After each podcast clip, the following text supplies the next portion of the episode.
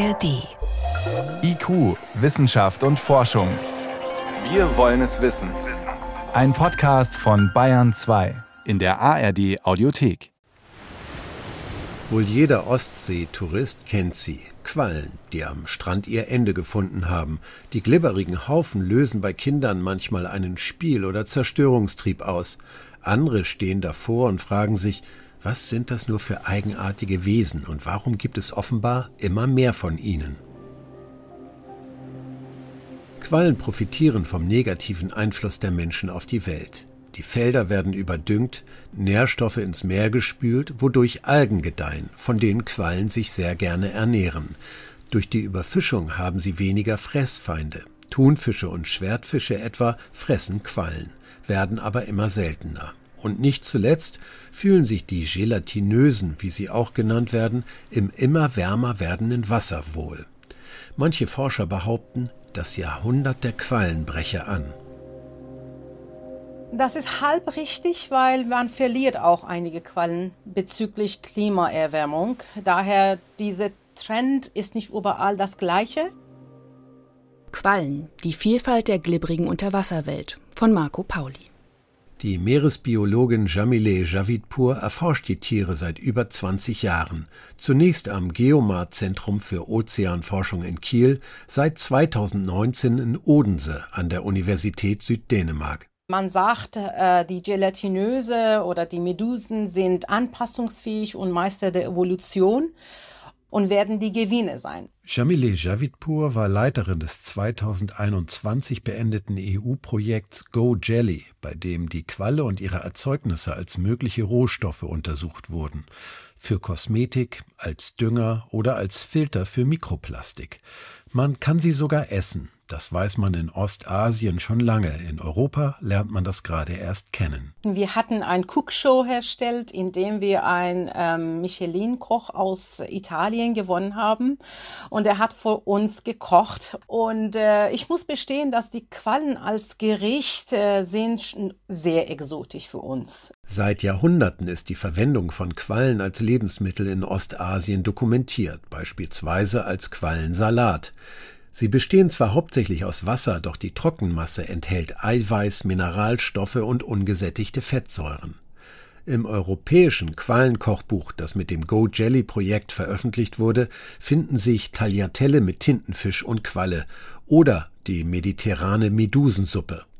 Ganz im Sinne der Welternährungsorganisation FAO, die die Entwicklung von Quallenprodukten für Lebensmittel und Medizin fordert. Der italienische Koch Fabiano Viva hat für Jamile Javidpur Qualle als Schnitzel zubereitet.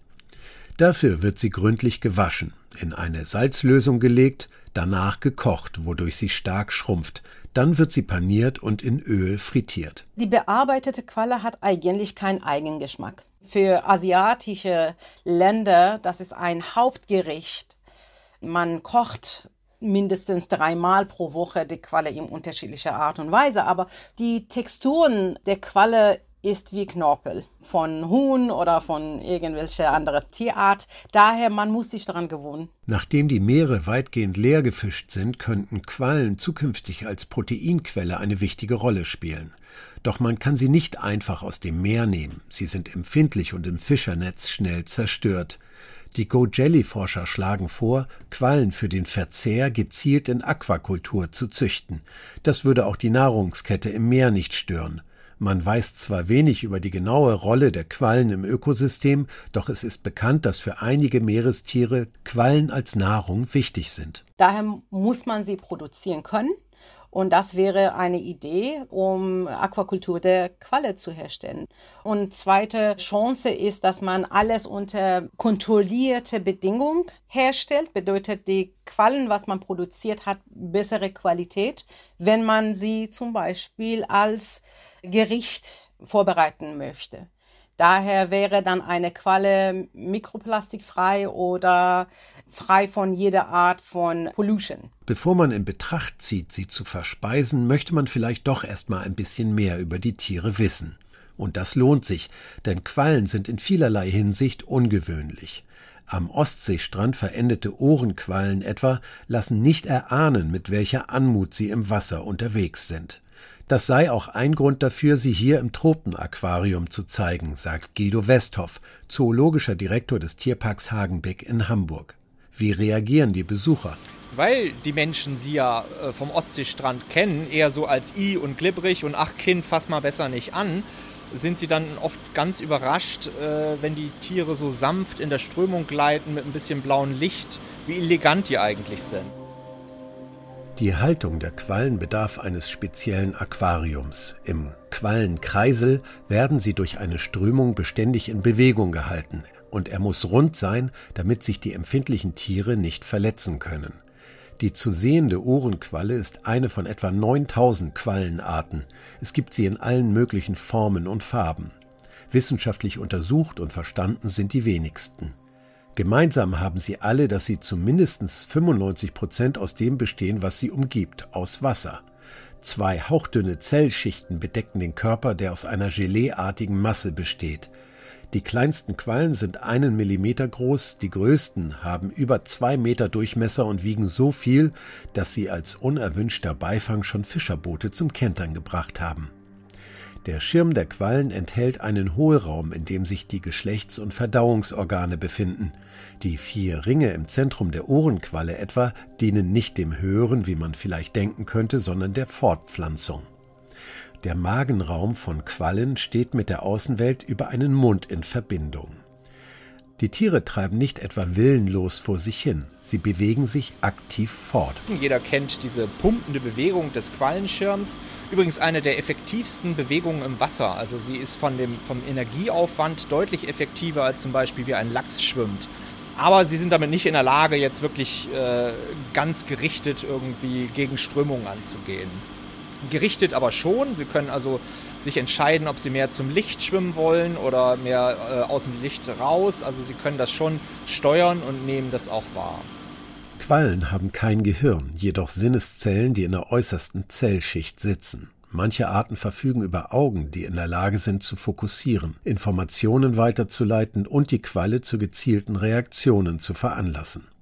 Das auch im Wortsinne hervorstechendste Merkmal sind die Tentakel. Bei manchen Arten können sie über 30 Meter lang werden. Sie sind der Hauptgrund für die weit verbreiteten Ängste vor Quallen. Bei Langstreckenschwimmern sind diese auch ganz begründet. Und wenn die dann zum Beispiel durch den Kanal äh, schwimmen, um nach England zu schwimmen, oder ähm, also alle Langstreckenversuche werden ganz oft äh, durch Quallen torpediert, weil irgendwann die Leute dann in eine Qualle reinschwimmen. Die Tentakel sind mit bis zu 700.000 Nesselzellen ausgestattet, aus denen die Tiere ein lähmendes Gift abgeben können. Damit fangen sie Plankton, kleine Fische oder wehren sich gegen Angreifer. Mit circa 70 Kilometern pro Stunde schleudern sie diesen Nesselschlauch heraus, eine der schnellsten Bewegungen überhaupt im Tierreich. Diese kleinen Harpunen, die können tatsächlich ganz dünne Metallscheiben sogar durchschlagen, haben also eine unglaubliche Kraft und deswegen sind sie so gefährlich und injizieren quasi dann das Gift von dieser Qualle was stark brennt ist und was ganz oft, das ist eben dann noch gefährlicher, wenn es systemische Gifte sind, also Nervengifte, und das ist eben zum Beispiel bei den Würfelquallen und den Seewespen der Fall, dass die wirklich zu Lähmungen führen, weil sie eben auf die Synapsen, also auf die Informationspunkte zwischen Nerven und Muskeln gehen. Die hochgefährlichen Seewespen sind besonders transparent und von eisiger Schönheit. Die im Innern des Schirms herabhängenden Gonaden und die feinen Tentakel außen lassen die Qualle an einen edlen Kronleuchter erinnern – glasklar, feierlich und ernst.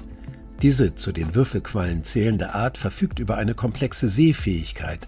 Sie trägt insgesamt 24 Augen, wodurch sie sich, auch ohne Gehirn, beim Schwimmen optisch orientieren kann.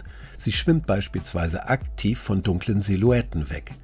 Für die Menschen ist die Seewespe, deren lateinischer Name mit mordender Hand übersetzt ist, im Wasser so gut wie unsichtbar. Also da gibt es ja große Strandabschnitte, wo man Warnschilder aufstellt, Achtung Quallen, wo die versuchen, die Quallen mit Netzen draußen zu halten, wenn das in Touristengebieten gibt. Es gibt ganze Strandabschnitte, die sind dann irgendwann gesperrt, weil das da wirklich regelmäßig zu Toten führt. In der Ostsee und anderen europäischen Meeren ist es die gelbe Haarqualle, auch Feuerqualle genannt, die ein wenig Furcht verbreitet. Ihr Gift ist aber harmlos, zumindest verglichen mit dem der mordenden Hand. Die bei Hagenbeck im Quallenkreisel zu sehende Ohrenqualle macht höchstens Angst, wenn sie im Sommerhalbjahr in Massen in der Ostsee und an deren Stränden auftaucht. Solche sogenannten Quallenblüten können verschiedene Ursachen haben. Hauptrollen spielen aber auch hier zu viele Nährstoffe, der Rückgang von Fressfeinden und die Erwärmung des Wassers. Bevor sie womöglich am Strand ihr Ende finden, haben Quallen verschiedene Gestalten und Lebensstadien durchlebt. Quallen, genauer die Medusen, vermehren sich in der Regel geschlechtlich, wobei die weiblichen Tiere Eizellen ins Wasser lassen und die männlichen Samenzellen. Bei vielen Arten genügt es, wenn die Tiere aneinander vorbeischwimmen, damit sich befruchtete Eier bilden. Aus diesen schlüpfen die Larven, die sich dann mit kleinen Haftfüßen am Boden festsetzen, die Mundöffnung nach oben das Polypenstadium. Und dann kommt die ungeschlechtliche Fortpflanzung, wo dieser Polyp ähm, kleine Scheibchen abscheidet. Das nennt man Strobilation. Und das sind dann so ganz kleine Mini-Schirmchen, schon mit so kleinen ähm, Armen dran. Ähm, das ist die sogenannte Ephyra-Larve. Und die entwickelt sich dann erst zur Qualle. Das heißt also, es ist ein geschlechtlicher und ein ungeschlechtlicher Fortpflanzungsrhythmus, der zu diesen neuen Medusen dann äh, führt. Normalerweise stirbt die Medusengeneration nach erfolgter Vermehrung. 1999 entdeckte ein italienischer Meeresbiologe allerdings eine dahingehend ungewöhnliche Qualle im Mittelmeer. Wenn bei ihr die Meduse alt wird, lässt sie sich auf den Meeresboden sinken und entwickelt sich zurück. Sie beginnt sich als Polyp rundum zu erneuern und wird dann wieder zur Meduse, steigt also als Jungqualle wieder auf und beginnt ein neues Leben. Das gibt es sonst nirgendwo in der Tierwelt. So kann ein Individuum den gesamten Lebenszyklus immer wieder durchlaufen. Die Art wird auch die Unsterbliche genannt. Die verschiedenen Lebenszyklen und deren Anforderungen machen die Quallenzucht kompliziert. Das ist auch der Grund, weshalb im Hamburger Tropenaquarium zwar Quallen gehalten, aber keine gezüchtet werden. Man kann natürlich keinen Filter einbauen, dass das Wasser reinigt, weil dann diese kleinen Larven sofort irgendwo drin hängen. Man muss also ganz vorsichtig zwischen diesen Larven das Wasser raussaugen. Sie brauchen ständig Futter, sie müssen ständig im Plankton stehen man verliert die Quallen manchmal auf einmal. Ich hatte tausende Qualle, die über Nacht gestorben sind und wir wussten auch nicht von der Ursache. Dann mussten man nochmal gucken, okay, wir hatten einen Schrauber in unser ganzes Wassersystem, die die Kontamination verursachte. Köpfe quasi abgeben und dann Medusen bilden. An der Uni Bremen versuchen Forschende ganz bestimmte Quallen zu züchten. Sie wollen mehr über diese erfolgreiche Art herausfinden. Diese ist zunächst einmal ungewöhnlich, weil sie sesshaft ist, also wie ein Polyp am Meeresboden festsitzt, die Tentakel nach oben in Richtung Sonnenlicht gewandt. So auch im Bremer Aquarium, wo Naura Starakme damit experimentiert hat, sie zu züchten. Das sind Cassiopeia-Quallen, ähm, auch Mangrovenquallen genannt oder im Englischen Upside Down Jellyfish, weil die eben, wie man sieht, mit ihrem, also nicht wie klassischerweise mit dem Schirm nach oben durch die Wassersäule schwimmen, sondern sich eben auf das Sediment setzen mit ihrem Schirm und quasi dann pumpen, um sich dann selber quasi Nährstoff oder Nahrung zuzupumpen. Die Cassiopeia-Quallen sind in tropischen Gewässern zu Hause, die auch immer wärmer werden und damit diese Quallen bestens gedeihen lassen. Sie werden immer dominanter und verändern die Ökosysteme in Korallenriffen, Mangrovenwäldern und Seegraswiesen. In Riffgebieten ersetzen die Cassiopeia-Quallen teilweise schon die riffbildenden Steinkorallen, und das hat Folgen. Korallenriffe bieten normalerweise einen natürlichen Küstenschutz durch die wellenbrechenden Skelettstrukturen der Steinkorallen. Das können die skelettlosen Quallen natürlich nicht leisten. Das gleiche gilt für die Biodiversität. Dass Korallenriffe die artenreichsten Ökosysteme der Welt sind, hängt auch mit den schutzbietenden Schlupfwinkeln der Korallenstrukturen zusammen. Auch da können Quallen natürlich nicht mithalten aber immerhin bis zu 20 Fischarten sollen mit Quallen zusammenleben. Vor allem Jungfische finden Schutz unter oder in den Medusenschirmen. Auch im Innern der Quallen leben Tiere, kleine Krebse, Larven von Langusten, aber auch Algen. Das Interessante an Cassiopeia ist, dass es eigentlich ein ziemlich guter Modellorganismus ist, weil der wie auch Hartkorallen Algen eingelagert die quasi Photosynthese betreiben und herrscht eine Symbiose quasi zwischen diesen Quallen und den Algen, die die einlagern. Das ist genauso typischerweise, wie man das bei den Korallen kennt. Die Symbiose mit der Algenart geht so weit, dass die Cassiopeia ihren Verdauungstrakt reduziert hat, um in ihrem Innern Gartenanlagen für die Alge zu schaffen, damit sie noch besser wachsen und damit der Qualle auch noch mehr Nahrung bieten kann. Verschiedene Arten gehen Symbiosen mit Algen ein, sagt Jamile Javidpur. Und diese Symbiose mit kleinen Algen und äh, Medusen hilft der Meduse, ihre, ähm, ihre Nahrung zu gewinnen und na, die Algennahrung äh, zu gewinnen. Und es bietet auch Schutz.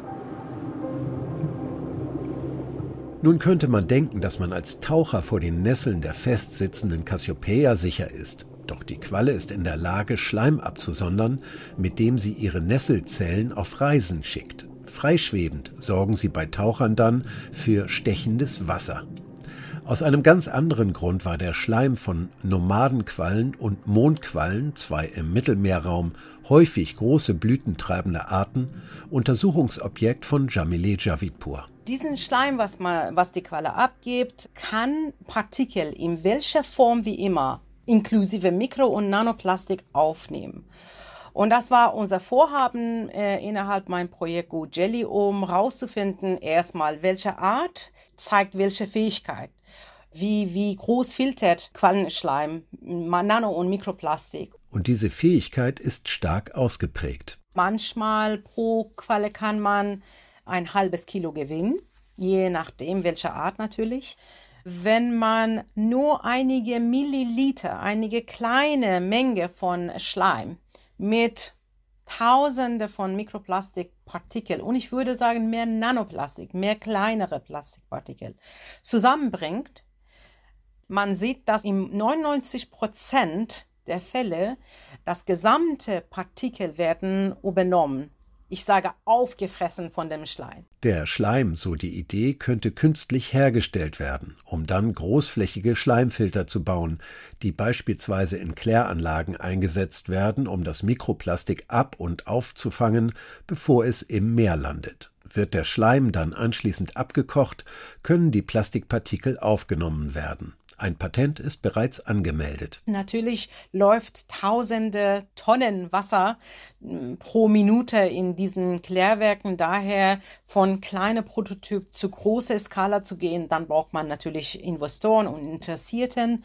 Aber das haben wir erstmal bis hier geschafft und hoffen wir, dass äh, wir auch demnächst diese Upscaling machen, um größere Filteranlage zu bauen. Damit nicht genug der Anwendungsmöglichkeiten. Quallen bestehen zwar hauptsächlich aus Wasser, doch dass dieses auch in der Qualle bleibt, hängt mit dem in ihnen enthaltenen Kollagen zusammen. Ein Eiweiß, das eben Flüssigkeit bindet, das aber auch das Austrocknen der Haut verhindern kann, weshalb es in vielen Cremes enthalten ist.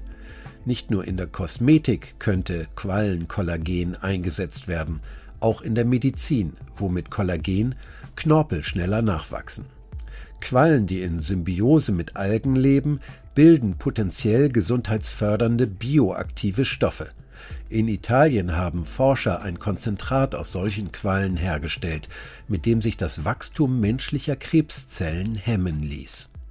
Die Qualle bietet also viel Potenzial für die menschliche Nutzung, doch würde es auch einiges kosten, Produkte in großem Stil auf den Markt zu bringen. Und das ist dieser erste Schritt, was ganz wichtig ist, Investoren zu finden, die bereit wären, dieses Risiko annehmen. Auch als Düngemittel kommen Quallen in Frage, denn sie enthalten auch Phosphat, das Pflanzen benötigen, um zu wachsen.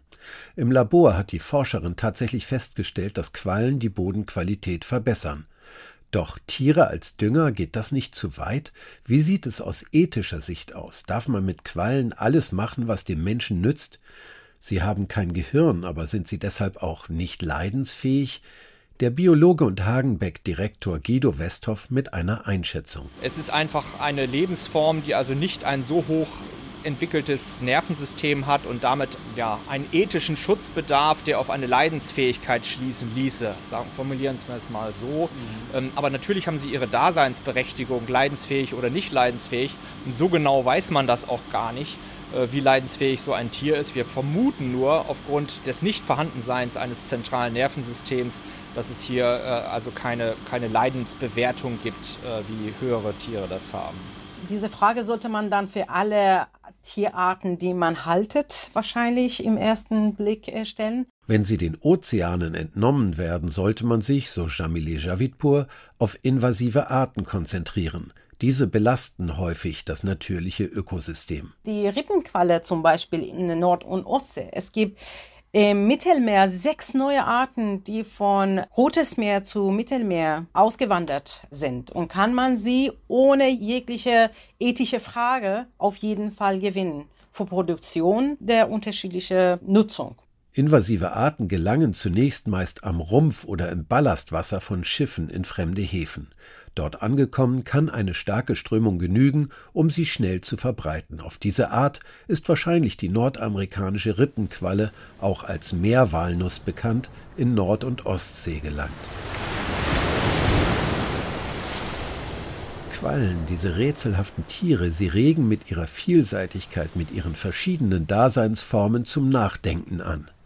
Die Geisteswissenschaftlerinnen Katrin Dreckmann und Verena Mais haben das selbsternannte Qualleninstitut gegründet, das sich als Stätte zwischen Wissenschaft, Medien und Kunst versteht, mit Videos, Sounds und Performances zum Thema Quallen. Dem Institut nach eignen sich Quallen als Denkfigur der Gegenwart. Sie besäßen das Potenzial, Welt neu zu denken. Verena Mais was mich an diesem Tier fasziniert, ist, dass Quallen im Grunde ganz viele unterschiedlichste Kategorien, in denen wir denken, aufbrechen. Also wenn wir zum Beispiel darüber nachdenken, wann Leben beginnt, und wir haben es hier mit einem Wesen zu tun, was kein Herz und kein Hirn hat, geraten wir doch eigentlich dann schon ins Straucheln. In Texten aus dem 19. Jahrhundert des Naturforschers Heinrich Moritz Gäde sind Hinweise darauf zu finden, dass Quallen auch in Europa schon als Nahrungsmittel genutzt wurden. Es gibt einen Hinweis, den er in einem älteren Text gefunden hat, dass die Griechen Quallen wegen des Schleimes gegessen hätten, genauso wie zum Beispiel auch Schnecken oder dass Quallen auch als äh, Heilmittel oder auch Aphrodisiakum verwendet wurden. Die Literatur hat das Qualleninstitut auch mit der heutigen naturwissenschaftlichen Quallenforschung zusammengebracht. Verena Mais hat eine interessante Passage in einem alten Text von Heinrich Moritz Gäde entdeckt. Dass nämlich Medusen das Meer sauber und rein machen würden, weil sich alle Unsauberkeit an sie setzet, so sagt er, und vergleicht das dann wie Klette auf Tuch. Und in dem ersten Gespräch mit äh, Jamile Javidpur habe ich dann genau das erwähnt. Ich hätte einen Hinweis in älterer Literatur von 1816 gefunden, dass Quallen das Meer reinigen würden. Und äh, Jamile Javidpur sagte, was, das kann überhaupt gar nicht wahr sein. Das haben wir gerade erst rausgefunden. Garantiert nicht in älteren Quellen findet Jamile Javidpur Informationen darüber, wie sie die App gestaltet, an der sie gerade arbeitet, mit der eine Quallenvorhersage möglich werden soll. Man kann sich bei Wettervorhersage zum Beispiel vorstellen, dass man hat eine Karte und dann man sieht, okay, die nächsten drei Tagen werden regnerisch sein oder nicht. Und das wäre für unsere Quallenvorhersage so sein, dass man versteht, okay, diesen Sommer gibt es viele Qualle oder ist es kein Quallenjahr? Und wenn ja, in welchem Gebiet in der Ostsee zum Beispiel? Eine App, an der die Tourismusindustrie womöglich Interesse hätte könnte man denken. Am Anfang habe ich mir gedacht, okay, das sollten eigentlich Hotelketten sich daran interessieren, aber sie denken, dass die Touristen werden viel Angst bekommen. Äh, es ist besser, wenn sie nicht wissen, ob die Quallen da sein, als ob man diese Information erstmal ausgibt. Mit der App und gemeldeten Sichtungen könnte ein Überblick über die Anzahl der Quallen entstehen, denn es macht zwar den Anschein, als ob es immer mehr von ihnen gibt, erwiesen ist das jedoch nicht. Dafür fehlen zum einen historische Daten, zum anderen aber auch heutige. Es ist kaum möglich, genau zu bestimmen, wie viele von ihnen durchs Wasser gleiten, denn sie blühen zu bisher nicht vorhersehbaren Zeiten an unterschiedlichen Orten auf. Und wenn man sie zählen oder wiegen will, sind sie schon wieder zu Wasser geworden. So bleiben die Quallen ungreifbar. Sie hörten IQ Wissenschaft und Forschung, heute mit dem Thema Quallen, die Vielfalt der glibbrigen Unterwasserwelt. Eine Sendung von Marco Pauli, Redaktion Helmut Nordwig.